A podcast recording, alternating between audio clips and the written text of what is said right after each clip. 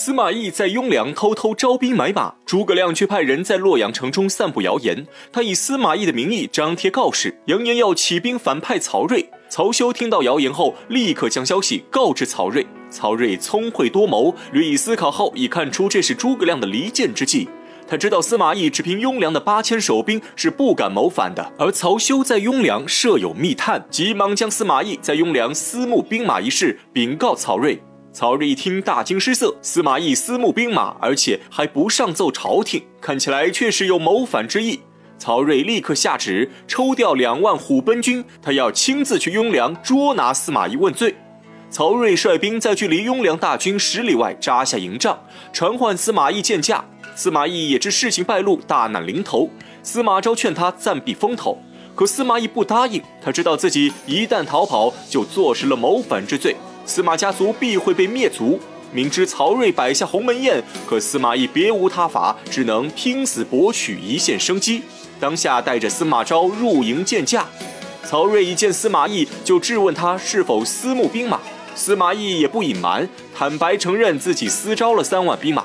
曹睿听后当场大怒，责骂司马懿胆大包天，未经朝廷批准就敢私募兵马。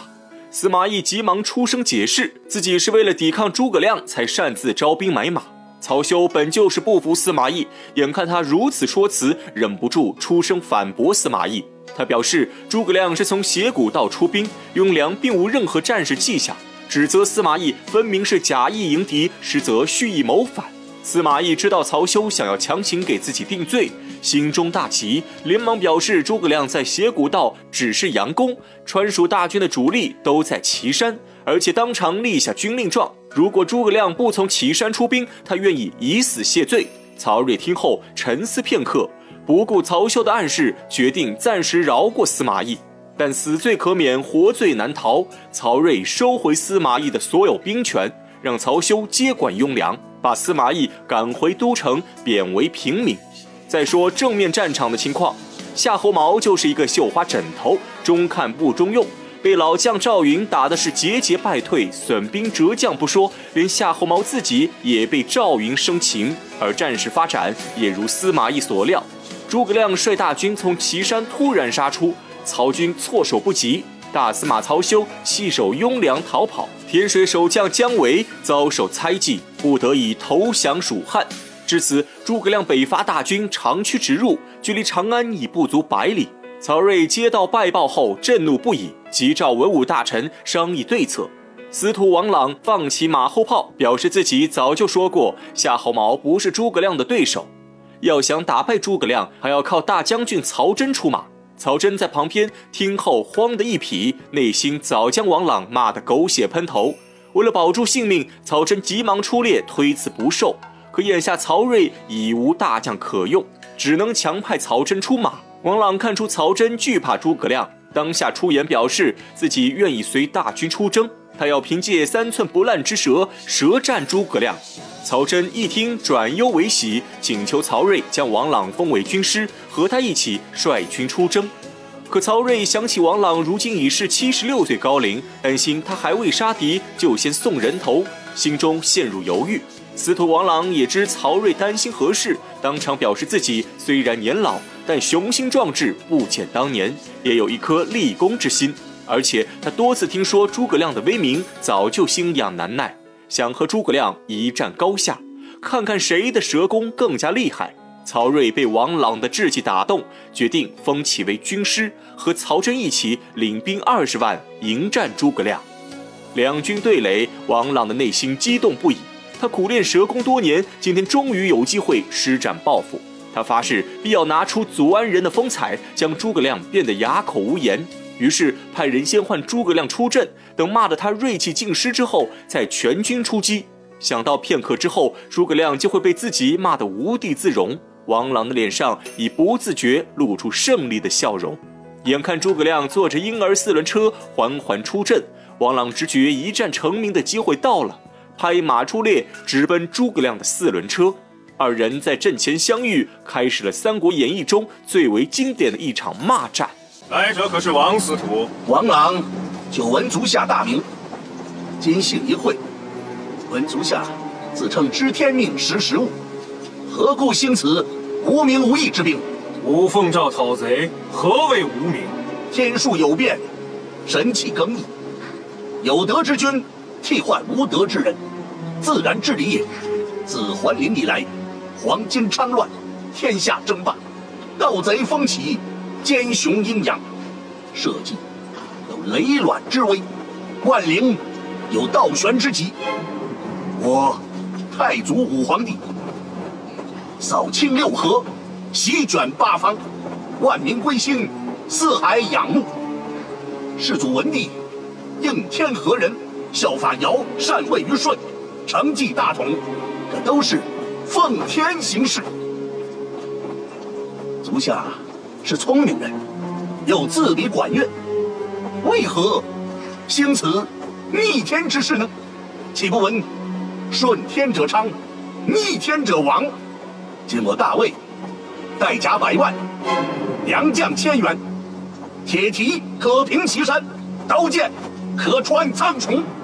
足下如果真有见识，何不倒戈卸甲，以礼来降呢？我保你不失封侯之位。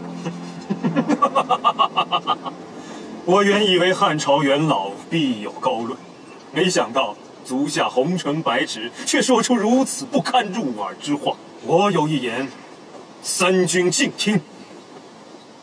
你，王朗，世受大汉国恩，举孝廉入仕。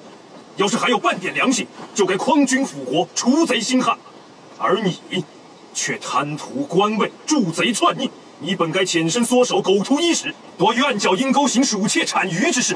岂敢在队伍面前妄称天数？好手匹夫，苍然老贼！你你有何颜面对大汉二十四先帝呀？老贼速退，杀你！舞刀，诸葛亮句句如刀，直刺王朗内心深处。王朗被骂得一句话都说不出来，怒火攻心之下，王朗口喷鲜血，栽于马下。祖安狂人和三国第一喷子的大战以诸葛亮胜利告终。为了对比一下新版和老版，在片尾会放唐国强老师版的怒骂王朗片段，大家千万不要错过彩蛋。曹真指挥大军拼死抢回王朗。回营之后，医官一检查，才发现王朗早已气息全无，竟是被诸葛亮活活骂死了。曹真看着王朗的尸体，突然灵机一动，想出一条妙计。他让全军将士大张旗鼓地为王朗举丧，故意营造出军心不稳的迹象，目的正是想引诱诸葛亮前来劫营。暗地里，曹真已秘密设下伏兵，却不知他的计划早被蜀军中的一人看破。此人正是姜维。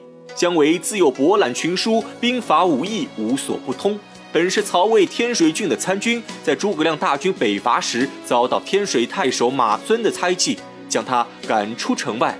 姜维无奈之下，只能投降诸葛亮。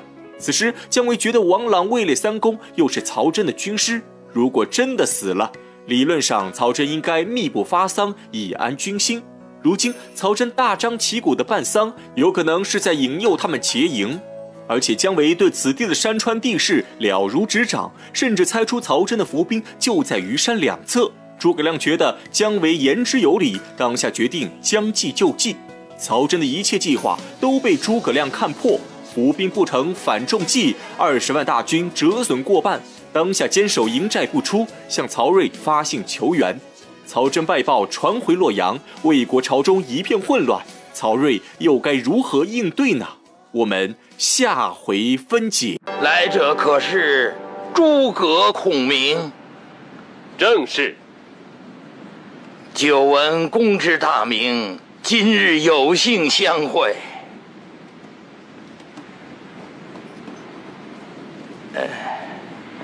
公既知天命，识时务，为何要兴无名之师，犯我疆界？我奉诏讨贼，何谓之无名？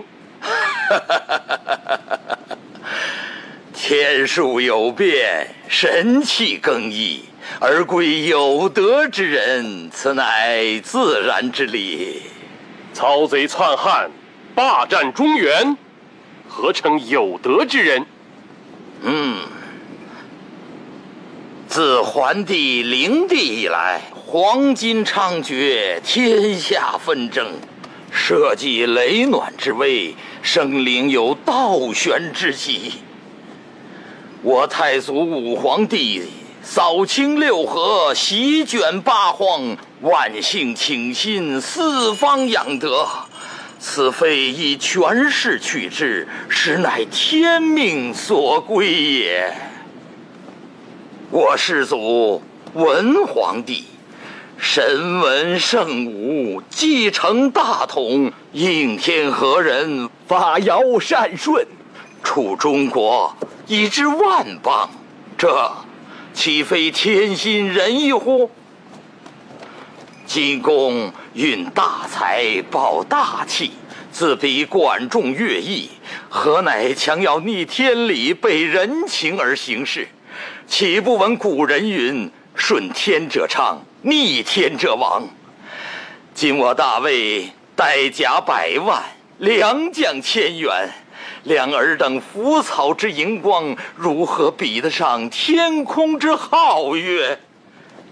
你若倒戈卸甲，以礼来降，仍不失封侯之位，国安民乐，岂不美哉？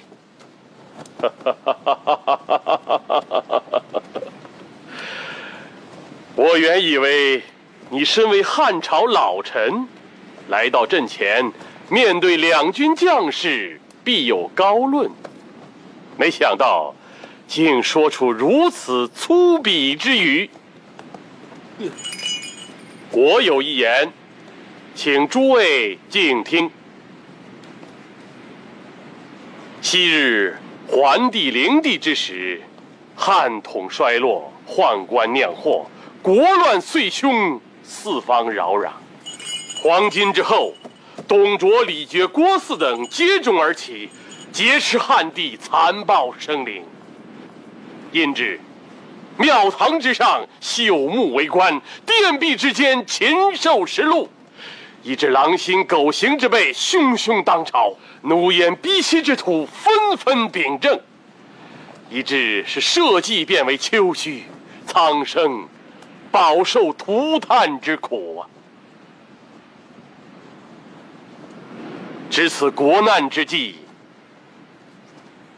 王司徒又有何作为？王司徒之生平，我素有所知。你世居东海之滨，出举孝廉入仕，理当匡君辅国，安汉兴刘，何须反助逆贼，同谋篡位？罪恶深重，天地不容。你，诸葛村夫，你敢？住口！无耻老贼，岂不知天下之人皆愿生啖你肉？安敢在此饶舌？今幸天意不绝严汉，昭烈皇帝于西川继承大统。我今奉四军之旨，兴师讨贼。你既为产于之臣，只可潜身所守，苟图一时，怎敢在我军面前妄称天数？好手匹夫，苍然老贼！你即将命归九泉之下，届时有何面目去见汉朝二十四代先帝？我，我，我，我，我二臣贼子！你枉活七十有六，一身未立寸功，只会摇唇鼓舌，助曹为虐，一条断脊之犬，还敢在我军阵前殷殷狂吠！我从未见过有如此厚颜无耻之人！